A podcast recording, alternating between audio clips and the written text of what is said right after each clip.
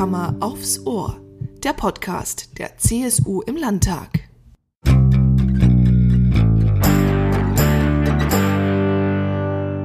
Ein Jahr Herzkammer aufs Ohr.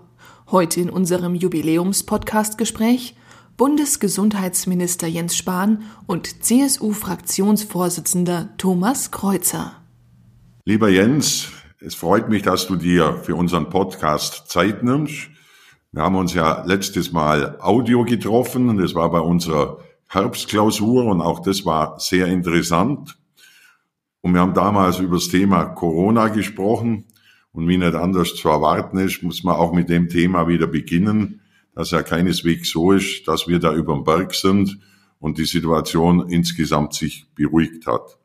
Und deswegen mal meine Frage, wenn du auf das Jahr zurückschaust, war das bisher das herausforderndste Jahr deiner politischen Laufbahn? Äh, was glaubst du, waren deine schwierigsten Entscheidungen oder dein schwierigster Moment im Kampf gegen die Corona-Pandemie? Ne, das Jahr mit den meisten Herausforderungen, politisch, organisatorisch auch, war es auf jeden Fall. Ähm, das geht ja vielen so in allen Berufen, in den unterschiedlichsten, aber auch im Alltag, im Privaten. Ich meine, über so viele Monate Kitas und Schulen zu hat ja auch für viele Familien, für viele Kinder eine Ausnahmesituation äh, bedeutet. Und so war es eben auch äh, bei uns im Ministerium, was für uns die große Herausforderung war und ist. Ähm, die klappt aber toi, toi, toi ganz gut. Da, großer Dank an die Kolleginnen und Kollegen hier ist, dass wir eigentlich ein Gesetzgebungsministerium sind. Wir machen relativ viel Gesetze, um einen Rahmen zu setzen, der dann gelebt wird äh, von, äh, vom Gesundheitswesen, von der Ärzteschaft, den Krankenhäusern, von den Ländern.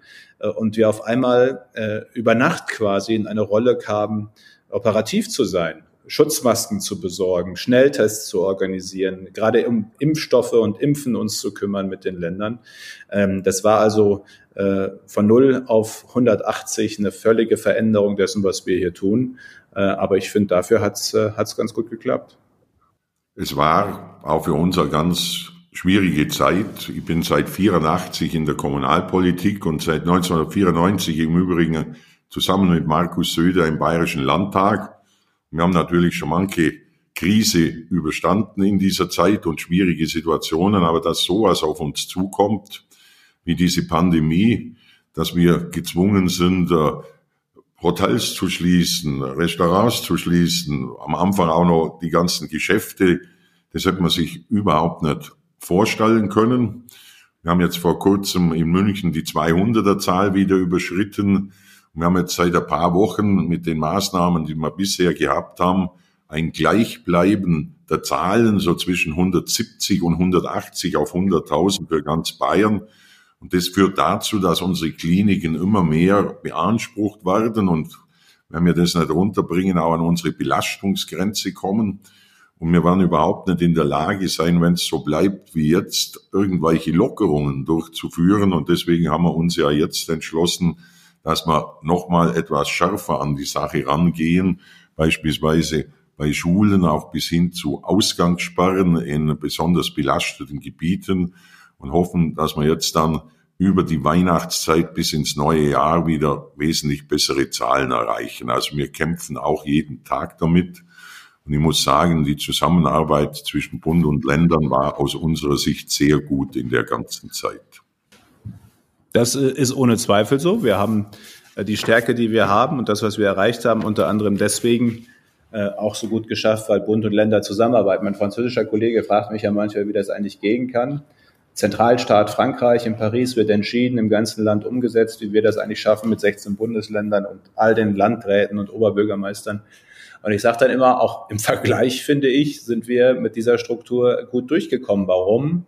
Äh, weil wir dann natürlich 16 Mal in politischer Verantwortung äh, äh, Regierungen haben mit äh, auch ihren Verwaltungen, die was umsetzen, weil wir fast 400 Landräte und Oberbürgermeister haben, die politisch verantwortlich, weil gewählt vor Ort die Dinge umsetzen mit hohem Engagement. Ähm, es ruckelt manchmal, äh, auch dieser Tage ja wieder, bis wir auf einem einheitlichen Kurs sind, vor allem einem bundeseinheitlichen Rahmen, äh, den dann jeweils nach Lage die Länder ausfüllen. Ähm, aber alles in allem war das eine Stärke und ich kann auch nur äh, Dankeschön sagen an die bayerische Staatsregierung, gerade weil Bayern ja auch durch seine Grenzlage Österreich, Tschechische Republik äh, mit als erstes und mit am härtesten getroffen worden ist. Und die Bürgerinnen und Bürger in Bayern äh, war von Anfang an die Zusammenarbeit wichtig, aber auch gut. Ich weiß noch, mit Webasto ging es ja mal los in München, die ersten Fälle, äh, die wir noch gut unter Kontrolle hatten in dem Sinne, wir konnten Infektionsketten nachvollziehen und das zum Erliegen bringen. Und vom ersten Tag an war da mit Markus Söder und Melanie Hummel in der Staatsregierung eine echt gute Zusammenarbeit. Das sehe ich ganz genauso. Und wir werden auch zukünftig zusammenarbeiten. Aber die Leute interessiert natürlich sicher am meisten, wann kommen wir mal wieder zurück in einen normalen Alltag, weil äh, die Leute gut mitmachen bei unseren Maßnahmen, aber das will ja niemand auf Dauer haben, beginnend mit äh, Maskentragen auf der Straße äh, bis hin zu Schließung von Kultureinrichtungen, vielem anderem mehr. Und das hängt ja natürlich doch ganz stark mit der Impfung zusammen. Also wir werden die Dinge ja erst dann richtig in den Griff bekommen, wenn wir impfen. Und deswegen, äh, wie schätzt du ein, wann wir starten können und was glaubst du, äh, wie viel Prozent der Bevölkerung geimpft sein müssen, damit wir die Herdenimmunität erreichen, also sprich Covid-19 äh, auf Dauer verhindern. Das sind die Fragen, die man sich stellen muss. Und wir müssen den Leuten natürlich auch ein gewisses Maß an Hoffnung in die Richtung geben, damit die uns auch weiter begleiten bei dem, was sie jetzt machen müssen, nämlich äh, sich zurückhalten. Also der entscheidende Schlüssel raus aus dieser Pandemie ist äh, der Impfstoff. Das ist ohne Zweifel so. Das ist sozusagen das entscheidende Werkzeug, um dieses Virus zu beherrschen. Es wird ja da bleiben. So ein Virus, wenn es mal da ist, bleibt da. Äh, wir müssen es nur unter Kontrolle bringen, wie wir auch die Masernviren oder Windpocken unter Kontrolle gebracht haben. Und bis hierhin haben wir erstmal Abstand halten, Hygiene, Alltagsmaske, ähm, äh, Schnelltests, um, um einen besseren Überblick zu haben. Aber das alles äh, ist ja nicht tatsächlich der Rückkehr in die Normalität. Und diese Sehnsucht, die spüren wir ja alle. Ähm, was ich einfach ermutigend finde, auch in dieser schwierigen Zeit. Das ist ja eine dunkle Zeit deswegen schon, weil es so früh dunkel wird, aber eben auch, weil wir gerade viele Beschränkungen haben, weil wir viele Todesfälle haben, die zu beklagen sind, viel zu viele jeden Tag, äh, weil viele aber sich auch fragen, wie lange geht denn das hier eigentlich noch? Und in einer solchen Zeit eine begründete Zuversicht zu haben auf einen Impfstoff äh, im nächsten Jahr. Äh, nicht irgendwie nur Pfeifen im Walde und vielleicht, sondern eine echt begründete Zuversicht, jetzt ja auch mit den ersten Impfungen in Großbritannien, mit einem deutschen Impfstoff übrigens, äh, was ja auch für unsere äh, Wissenschaft, unsere Forschung hier im Land spricht. Das gibt ja auch Kraft. Also mir geht es jedenfalls persönlich so, wenn gerade eine echt schwierige Zeit ist, äh, dann ist es immer besser zu wissen, es ist nicht für immer äh, sondern es gibt echt gerade einen Weg raus. Und bei dem Impfstoff sind wir da, dass wir rund um den Jahreswechsel eine Zulassung auch für Europa, für die Europäische Union haben werden von BioNTech, dem Impfstoff aus Mainz sozusagen.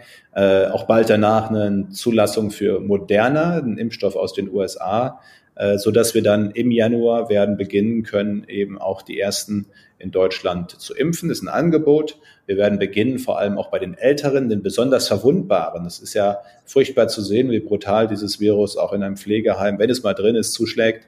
Äh, und deswegen wollen wir eben insbesondere auch in den Pflegeeinrichtungen anfangen zu impfen, die Menschen dort zu schützen, ihnen dieses Angebot zu machen und das dann Zug um Zug mit der Verfügbarkeit äh, äh, auf alle ausdehnen, eben Alter runterzugehen, Vorerkrankungen, Polizei, alle die Pflegekräfte jeden Tag für uns im Einsatz sind. Und Richtung Jahresmitte, Stand heute, äh, Richtung Jahresmitte werden wir es wahrscheinlich schaffen, allen, die wollen, ein Impfangebot zu machen. Und das wäre dann wirklich der Weg raus aus dieser Pandemie. Also es gibt gute Hoffnung, begründete Hoffnung. Nächstes Herbst, Winter, nächstes Weihnachten wird wieder deutlich normaler.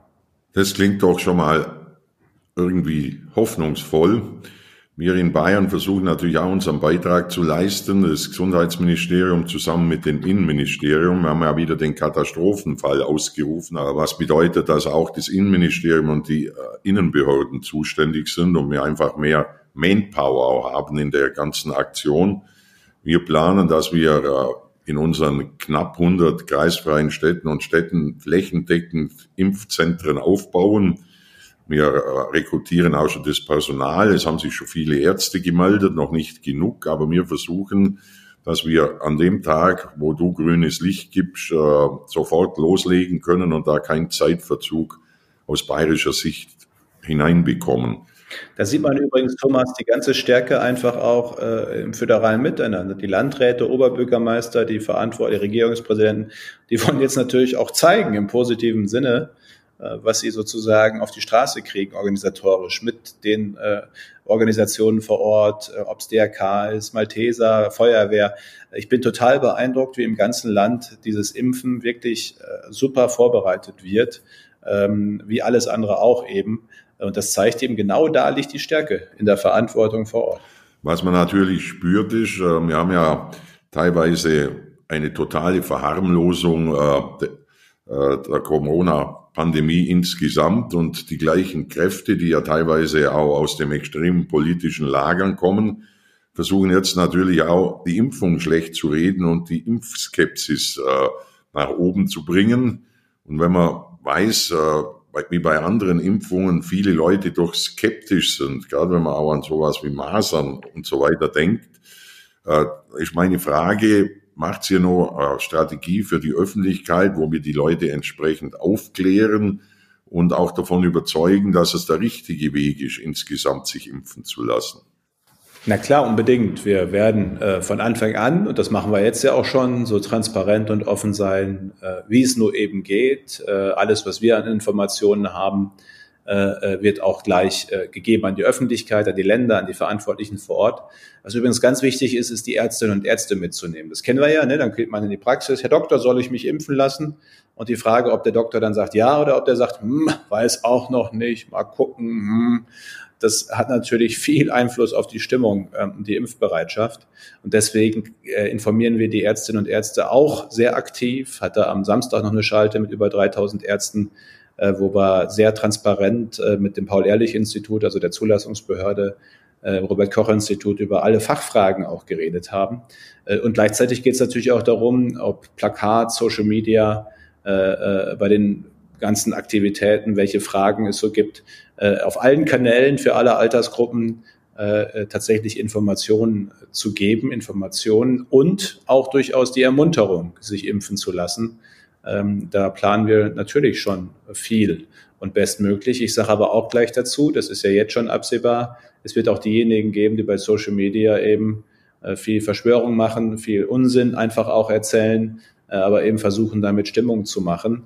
Ähm, das ist manchmal gar nicht so einfach, dagegen zu arbeiten. Die schlechte Stimmung ist immer leichter gemacht als die Überzeugung für etwas. Äh, und trotzdem ist meine Zuversicht schon da, dass die meisten Bürgerinnen und Bürger eben auch sehen, Impfen ist eine der größten Errungenschaften der Menschheit. Impfen ist Fortschritt im besten Sinne und Impfen ist eben auch der Weg raus aus dieser Pandemie. Auf alle Fälle, wir haben in unserer Fraktion im Bayerischen Landtag vor kurzem äh, beschlossen, eine Therapiestrategie auch zu entwickeln, weil wir der Auffassung sind, Impfen ist natürlich wichtig, aber wir können nicht alle sofort impfen. Wir wissen ja auch, dass kein Impfstoff hundertprozentigen Schutz gibt. Also es kann theoretisch ja auch noch jemand kriegen, der geimpft ist. Und deswegen wäre es natürlich auch wichtig, vernünftige Medikamente zu entwickeln. Wir wollen aus dem Staatshaushalt jetzt mal 50 Millionen zuschießen. Wir haben in Bayern insgesamt äh, zehn Präparate, die die Testphase 1 überstanden haben und die wollen wir weiter fördern. Ich weiß, dass ihr das ja auch unterstützt über äh, den Bund. Äh, wie siehst du die Chancen hier? Denn es wäre ja auch wichtig, beispielsweise erfolgreiche Behandlung, die einen schweren Verlauf verhindert, für Länder, wo man vielleicht nicht so schnell durchimpfen kann, afrikanische Länder oder irgendwelche anderen Länder, dass man die dann wenigstens medikamentös unterstützen könnte. Wie stehst du zu dieser äh, Therapiestrategie? Das ist unbedingt auch sehr wichtig. Das ist natürlich der zweite Weg, ein solches Virus in den Griff zu kriegen, eine gute Therapie zu haben, schwerste, vor allem auch tödliche Verläufe zu vermeiden oder auch die Notwendigkeit, ähm, äh, die Notwendigkeit äh, auf Intensivmedizin zu behandeln. Äh, und da äh, tatsächlich wird der Bund auch weiter äh, Ansätze fördern, gibt, gibt diese Woche in der Haushaltswoche nochmal zusätzlich Geld. Äh, dafür hat sich auch der Alexander Dobrindt, die CSU, sehr für eingesetzt und äh, die bayerische Staatsregierung, das weiß ich, macht da auch äh, viel. Weil natürlich zum Beispiel, wenn wir virale Medikamente hätten, die den sehr frühzeitig den schweren Verlauf vermeiden helfen, oder auch mehr Medikamente, äh, auf Intensivstationen, wo vor allem ja die Immunantwort des Körpers die überschießende Problem ist, wo es bis jetzt nur mehr oder weniger das klassische Cortison gibt, äh, dann macht das eben auch äh, einen Riesenunterschied. Und auch da sehen wir aus Deutschland, aus Europa, äh, echt gute Ansätze und Ideen in zum Teil kleineren äh, Biotech-Startup-Firmen oder auch in großen. Äh, und das jetzt eben zu beschleunigen durch finanzielle Unterstützung, das hilft unbedingt. Ähm, neben dem Impfen ist das ein zweiter wichtiger Schlüssel. Vielleicht ergänzen wir das Thema und ich will mal mit dir reden über die Krankenhausstruktur.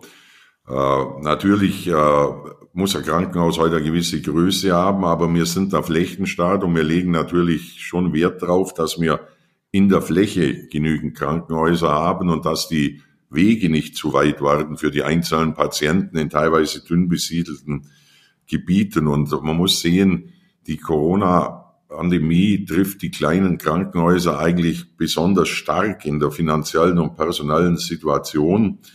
Und ich glaube, die Erstattungsregelung ist hier noch nicht optimal. Und man muss ja sagen, das trifft sie ja jetzt wieder, weil wir ja jetzt schon feststellen, dass die normalen Behandlungen zurückgehen, dass man teilweise auch Kapazitäten runterfahren muss, weil äh, die Corona-Fälle zunehmen. Äh, wie stellst du dir die Unterstützung auch zukünftig dieser Häuser, dieser kleinen Häuser, auch im Zuge dieser Corona-Pandemie vor? Wir haben ja grundsätzlich, ich habe ja grundsätzlich die Zusage gegeben, auch, dass kein Krankenhaus einen wirtschaftlichen Nachteil durch die Behandlung, durch das Bereitstehen äh, bei Corona, Covid-19 haben soll. Und äh, wir haben jetzt differenzierter, ich weiß, dass das auch manche äh, sozusagen kritischer äh, finden, weil eben nicht ganz so pauschal wie bei dem ersten Hilfspaket, differenzierter als im Frühjahr ja auch nochmal zum einen eine Freihalte Pauschale sage ich gleich noch ein Wort dazu für die Krankenhäuser, die sich vorbereiten, aber wir vergüten natürlich auch die Behandlung. Ich muss noch mal sehen, Covid-19-Patient behandelt, das sind schnell auch 30, 50, 80.000 Euro Behandlungskosten, die natürlich äh, äh, getragen werden, getragen werden müssen, die Medikamentenkosten und gleichzeitig eben das Absagen von planbaren Operationen in den Regionen, und die gibt es in Bayern eben aktuell akut auch wieder, wie in Sachsen, wie in anderen Regionen, wo Operationen verschoben werden müssen ähm, und, und äh, Betten freigehalten werden müssen. Und da haben wir eben eine Freihaltepauschale vorgesehen, zuerst einmal für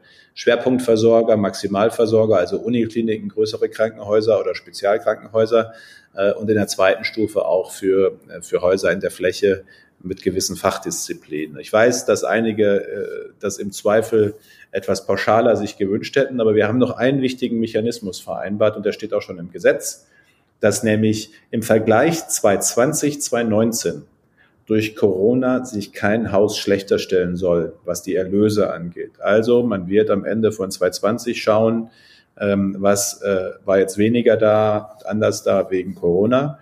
Und das wird dementsprechend dann auch nochmal ausgeglichen, was für viele ja auch nochmal eine zusätzliche Sicherheit dann gibt. Äh, klar ist, die ambulanten Praxen, die Arztpraxen, da finden die allermeisten Behandlungen statt. Sechs von sieben Covid-19-Patienten werden ambulant behandelt, die milderen Verläufe. Und dafür können die Kliniken sich eben ganz besonders auf die schwereren und schwersten Verläufe konzentrieren und über 4000 Intensivpatienten in Deutschland Covid-19. Das System ist gerade schon ziemlich unter Last, unter Belastung, unter Stress, gerade auch in Regionen wie in Bayern mit hohen Infektionszahlen. Äh, und da wollen wir natürlich schon auch dafür sorgen, dass sich da keiner äh, verantwortlich in den Krankenhäusern finanzielle Sorgen machen muss. Ähm, ich weiß, dass da einige im Moment eine gewisse Unsicherheit empfinden, was die Liquidität angeht. Äh, aber wir haben auch gesagt, wo immer nötig, steuern wir zeitnah nach. Wir haben ja jetzt äh, durch Katastrophenfall die Möglichkeit, dass wir auch wieder durch Abverlegung entlasten. Das geht da viel einfacher bei uns durch entsprechende Anordnung, damit wir die Krankenhauskapazitäten wirklich nur für die nutzen, die es noch brauchen und nicht bei denen sich schon wieder gebessert hat. Hier wollen wir also alle Möglichkeiten nutzen. Vielleicht noch zum Corona-Warn-App. Ich nutze den ja auch und halte es für richtig, dass wir sowas haben. Ähm, die ersten Monate habe ich nie eine Risikobegegnung gehabt. Und jetzt habe ich, wenn ich in München bin, jede Woche mindestens zwei, drei niedrige Risikobegegnungen. Also man merkt schon, dass die Zahlen jetzt andere sind, wie sie vor ein paar Monaten äh, gewesen sind. Ich habe noch keine intensive gehabt. Aber nochmal die Frage, äh, muss man nicht nur in einem zweiten Anlauf doch nochmal versuchen, dass wir bessere Informationen bekommen. Wir wissen ja im Moment nicht, wo die Begegnung stattgefunden hat, mit wem sie stattgefunden hat. Die Gesundheitsämter kriegen keine Meldung. Also das ist nicht zu vergleichen mit Apps beispielsweise in asiatischen Ländern, auch in Demokratien wie beispielsweise Taiwan. Ich will jetzt uns nicht mit China vergleichen. Äh, und mir sagen auch Datenschutzexperten, es wäre ihres Erachtens im Fall einer Pandemie auch mehr möglich. Ist da nochmal dran gedacht oder lassen wir das jetzt mal einfach so durchlaufen mit der Warn-App? Wir sind ja beständig dabei, Thomas, die Warn-App äh, auch besser zu machen. Sie haben, hat jetzt über 23 Millionen Downloads. Ähm, damit weiterhin eine der erfolgreichsten Corona-Warn-Apps weltweit und wahrscheinlich eine der erfolgreichsten Apps, die es jemals in Deutschland und Europa gegeben hat. Nur YouTube und Facebook kommt vielleicht WhatsApp noch drüber. Ähm, wir haben mittlerweile äh, vier, fünf, sechs Millionen äh, Testergebnisse, die auch per App direkt äh, zugestellt worden sind, sozusagen. Kein Zeitverzug übers Labor, übers Gesundheitsamt, was ja auch wichtig ist, dass man schnell weiß, negativ oder positiv. Wir haben eine zunehmende, stark zunehmende Zahl von Nutzern, die dann auch ein mögliches positives Testergebnis teilen. Darum geht es ja vor allem, die Kontakte der letzten Tage zu informieren. Also das läuft alles gut. Ähm, was wir jetzt noch weiterentwickeln, ist die Möglichkeit, äh, zum Beispiel ein Symptomtagebuch, da freiwillig Daten zu spenden, damit wir auch was über Verläufe erfahren äh, können. Die Vernetzung mit anderen Ländern in Europa, gerade für die Grenzregionen natürlich auch wichtig, äh, dass die jeweiligen Apps sozusagen miteinander die Daten auch entsprechend austauschen, warnen, informieren. Ähm, äh, verschiedene Sprachen, in der wir die App haben. Eins aber wird eben nicht gehen aus meiner Sicht, weil das wirklich die Gesellschaft spaltet in der Debatte. Das merke ich in jeder Veranstaltung. Es gibt die einen, die sagen, macht's doch verbindlicher, verpflichtender, auch so, dass es eine automatische Meldung ans Gesundheitsamt gibt. Und die anderen sagen, das geht aber nur, wenn man seinen Namen, seine persönlichen Daten angibt und die müssen dann ja auch stimmen. Äh, und wenn man dann eben viel mehr auch an Kontrolle übers Handy und auf dem Handy hat. Und ob dann überhaupt noch eine Bereitschaft da ist, die App runterzuladen, das, das, das weiß ich nicht, aber es wird auf jeden Fall eine Grundsatzdebatte emotional quer durch die Gesellschaft über Datenschutz. Und ich glaube, das ist das Letzte, was wir in der Pandemie gerade brauchen, ist eine Debatte äh, bei so einer Warn-App, die wirklich die Gesellschaft spaltet zwischen den einen, die mehr Verbindlichkeit wollen und die anderen, die um den Datenschutz fürchten. Und deswegen haben wir eben von Anfang an auf eine App gesetzt, die eine hohe Akzeptanz hat und gleichzeitig einen bestmöglichen Unterschied macht. Und wie gesagt, sie macht Tag, macht Tag um Tag mehr einen Unterschied. Ähm, ich werbe halt auch sehr dafür, dass wir auch diesen Teil sehen. Ich habe immer gesagt, da lege ich auch Wert drauf vom ersten Tag an, ist kein Allheilmittel, löst nicht alle Probleme, aber ein weiteres nützliches, wichtiges Instrument. Ich sehe das genauso. Die Gesellschaft ist da eben sensibel teilweise. Ich kenne aber auch viele Leute, die sagen, liebe Freunde, nutzt alle technischen Möglichkeiten. Das ist mir lieber, als wenn ihr weiterhin die Lokale zumacht, äh, die Skilifte nicht aufmachen könnt und das andere. Ja, wir haben halt da auch wieder alle Meinungen in der Bevölkerung, die keineswegs deckungsgleich sind. Ich will noch so, so Leben, ja. Ich will noch ein weiteres Thema ansprechen, den Patientenentschädigungsfonds. Das ist äh, ein Wunschthema meiner Fraktion und meines gesundheitlichen Arbeitskreises. Es soll ja äh, die Rechte und Pflichten der Patienten sollen gestärkt werden. Äh, oft äh, tragen ja die Kosten der Entschädigung die Haftpflichtversicherung, das sind reine Haftungsfälle, aber es gibt eben auch ganz schwere Fälle, wo normale Haftung nicht eintritt. Könntest du dir vorstellen, dass wir in der Gegend insgesamt in diesem Thema noch weiterkommen können? Es ist beides. Ich verstehe zum einen das Anliegen dahinter total, weil wir eben diese schwierigen Grenzsituationen haben, wozu sagen nicht eindeutig eine Kausalität, also eine Zusammenhang zwischen meinetwegen der Operation, dem Medikament, der Behandlung und dem eingetretenen Schaden hergestellt werden kann und es dann vor Gericht natürlich auch sehr schwer ist für die Patienten, eine Entschädigung zu kriegen. Gleichzeitig heißt das natürlich, äh, umgekehrt frage ich mich dann auch, aber welche Gruppe genau sollen das sein? Wie wollen wir die abgrenzen? Also das, du schaffst ja eigentlich eine eigene Kategorie wieder. Ähm, äh, äh, und, und zwischen irgendwie kann man nicht ganz beweisen und ja, und was eigentlich? Also ich finde das rechtlich in der Abgrenzung unheimlich schwer, ähm, ohne dass man am Ende nicht wieder gerichtliche Verfahren hat über die Frage, wer was dann noch in welchem Umfang beweisen kann. Anliegen verstehe ich, teile ich auch von der Grundrichtung her. Ich habe nur bis jetzt noch keinen wirklich praktikablen Vorschlag gesehen. Aber wie so oft wird bestimmt die CSU das Problem gelöst haben, das wir seit Jahren nicht vernünftig gelöst kriegen. Ich schaue es mir gerne noch mal intensiv an, euren konkreten Vorschlag. Wunderbar. Ich war mal auf meine Gesundheitspolitiker zugehen. Sie sollen mal konkret was entwickeln und dir schreiben. Ähm, es ist ja immer so, es wird bestimmt von ganz tragischen Einzelfällen die äh, Arzthaftungsprozesse verlieren, sonst keine Absicherung haben und dann in ganz schwierigen Situationen sind. Und die haben die im Blick. Äh, das darf natürlich nicht eine Sache werden, wo massenhaft äh, angewandt wird mit riesen Kosten. Also daran ist, glaube ich, nicht zu denken. Jetzt hätte ich zum Schluss noch zwei persönliche Fragen an dich. Ja. Mal zunächst Bezug zu Bayern. Was gefällt dir eigentlich besonders an Bayern? Was für eine Beziehung hast du? Ähm, dass du kommst, haben wir schon gesehen. Du warst ja schon ein paar Mal da, aber was ist das Besondere für dich an Bayern?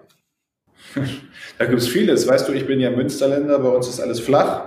Und zwar wirklich richtig flach. Das geht ja in die Niederlande über. Äh, und allein schon die Landschaft äh, mit etwas mehr Abwechslung und dann Richtung Alpen sowieso lässt mich immer wieder begeistert nach Bayern kommen. Wir haben ja dieses Jahr auch Urlaub gemacht am Tegernsee. Das ist genauso Bayern barock-katholisch im besten Sinne mit Lebenslust, wie, wie man sich vorstellt. Ähm, wir haben tolle Wanderungen unternommen, wie man sie wahrscheinlich in Deutschland nur äh, in Bayern so, auch voralpin äh, machen kann. Und gleichzeitig auch einfach die ganze Größe des Landes. Ich meine, ich, ich, ob ich im Winterteich bin, ist nochmal in der Oberpfalz nochmal ein ganz anderes Gefühl, aber irgendwie dann eben doch auch ein bayerisches an der tschechischen Grenze als dann in Franken. Ich werde am Freitag in Nürnberg äh, ja auch sein mit dem Ministerpräsidenten. Und diese ganze Vielfalt, die am Ende aber eben doch eine Einheit ist, ähm, die, die auch ein starkes Selbstbewusstsein einfach hat. Ne? Laptop und Lederhose, das ganze Selbstbewusstsein auch als Freistaat, äh, das ist alles, was, äh, was, was mich durchaus begeistern kann äh, und wo ich, wo ich als Münsterländer äh, dann auch gerne bin. Münsterland ist natürlich auch ziemlich schön, Thomas, da bist du auch immer herzlich willkommen. Äh, aber ich bin tatsächlich gerne in Bayern und habe auch eben viele Freunde, politische und persönliche äh, in Bayern. Äh, und als CSU-Gastmitglied, wie du weißt, bin ich sowieso gern bei euch. Finde ich ganz super. Und wenn du von der Oberpfalz über Nürnberg Richtung Südwesten kommst und du bist dann am ganz anderen Teil Bayerns, dann kommst du ins Allgäu und das ist meine Heimat. Und da lade ich dich gerne einmal ein, wenn in der Gegend bist und dann können wir da ein bisschen was anschauen vielleicht wieder ein bisschen in normaleren Zeiten, wenn auch wieder mal eine Bergbahn läuft oder wenn man sich leichter tut. Äh, Silvester und vor allem Weihnachten waren ja heuer ganz anders, wie das normal so ist in vielen Familien mit den Beschränkungen, auch der Personenzahl. Hast du schon konkrete Pläne, wie du das heuer verbringen wirst? Und machst du es ähnlich wie sonst oder ändert sich's bei dir auch? Es ändert sich absolut. Ich werde zum ersten Mal mit meinem Mann alleine äh, Weihnachten verbringen. Sonst habe ich immer über die Weihnachtstage natürlich meine Familie, meine Eltern, meine Geschwister, die Nichten und den Neffen äh, äh gesehen. Das machen wir jetzt sozusagen seriell, äh, einzeln ähm, äh, und, und auch mit Abstand, auch zeitlichem. Ähm, das ist eben jetzt eine besondere Situation, eine Jahrhundertsituation. Da können die Dinge nicht so sein wie immer. Äh, das, das fällt manchmal schwer, aber andersrum, weißt du, ich verstehe da manche Diskussionen auch nicht. Es ist jetzt irgendwie, kann nicht so gesellig sein zu Weihnachten wie sonst auch nicht. Das ist schade. Äh, aber bei fast 500 äh, Todesfällen heute wieder in Deutschland oder, oder auch über die letzten Tage, die werden alle Weihnachten gar nicht mehr erleben, ähm, äh, weil die Pandemie da ist. Und da finde ich die Frage, dass Weihnachten mal ein bisschen anders ist als sonst, eigentlich eine sehr gut handelbare. Kann ich, können wir gut mit umgehen, finde ich einmal. Also da hast du vollkommen recht. Wir appellieren ja auch an die Leute, äh, dass man vernünftig ist und ich sehe auch eine noch größere Gefahr, weil sogar an Silvester, na, das ist ja das Fest unter Freunden, teilweise mit großen Feiern, also das ist auch eine Geschichte, auf die man doch durchaus mal ein Jahr verzichten kann, wenn man dann die ganze Krise besser übersteht. Ich hoffe, dass die Leute insgesamt das auch so sehen und vernünftig sind. Lieber Jens, ich danke dir ganz herzlich für das Gespräch. Ich wünsche dir alles Gute, noch einen schönen besinnlichen Advent. Es kann ja auch sein, dass durch die Situation Advent und Weihnachten vielleicht etwas besinnlicher ist wie in normalen Jahren und äh, auch einen guten Rutsch, alles Gute insgesamt und ich hoffe, wir sehen uns bald persönlich wieder. Lieber Thomas, das wünsche ich dir, das wünsche ich euch auch. Und ich freue mich dann schon mal im Allgäu vorbeizukommen. Also alles Gute, eine alles schöne Gute. Zeit. Danke dir.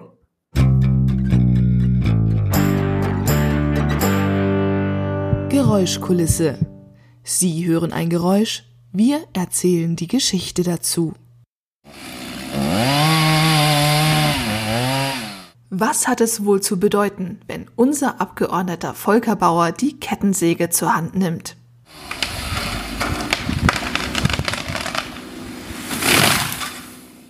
Ganz genau. Der Bayerische Landtag braucht einen Weihnachtsbaum.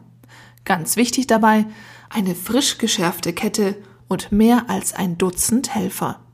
Die Weißtanne, die nun im steinernen Saal erstrahlt, musste schließlich aus dem fränkischen Rot in die bayerische Metropole transportiert werden. Ein Kraftakt, der sich allerdings gelohnt hat. Noch bis Anfang Januar kann der Baum, an dem über 70 goldene und rote Kugeln hängen, bewundert werden. Wie der Baum geschmückt werden soll, entscheidet übrigens die Landtagspräsidentin höchstpersönlich.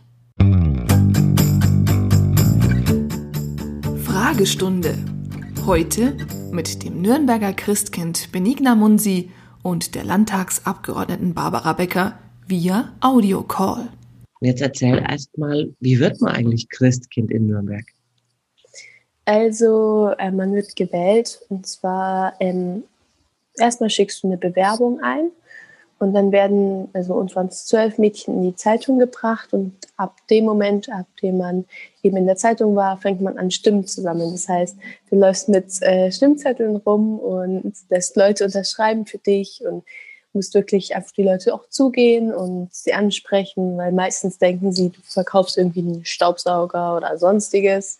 Ähm, und ähm, ja, da musst du in Lokale gehen, in Geschäfte und die und auch Online-Votes sammeln, genau.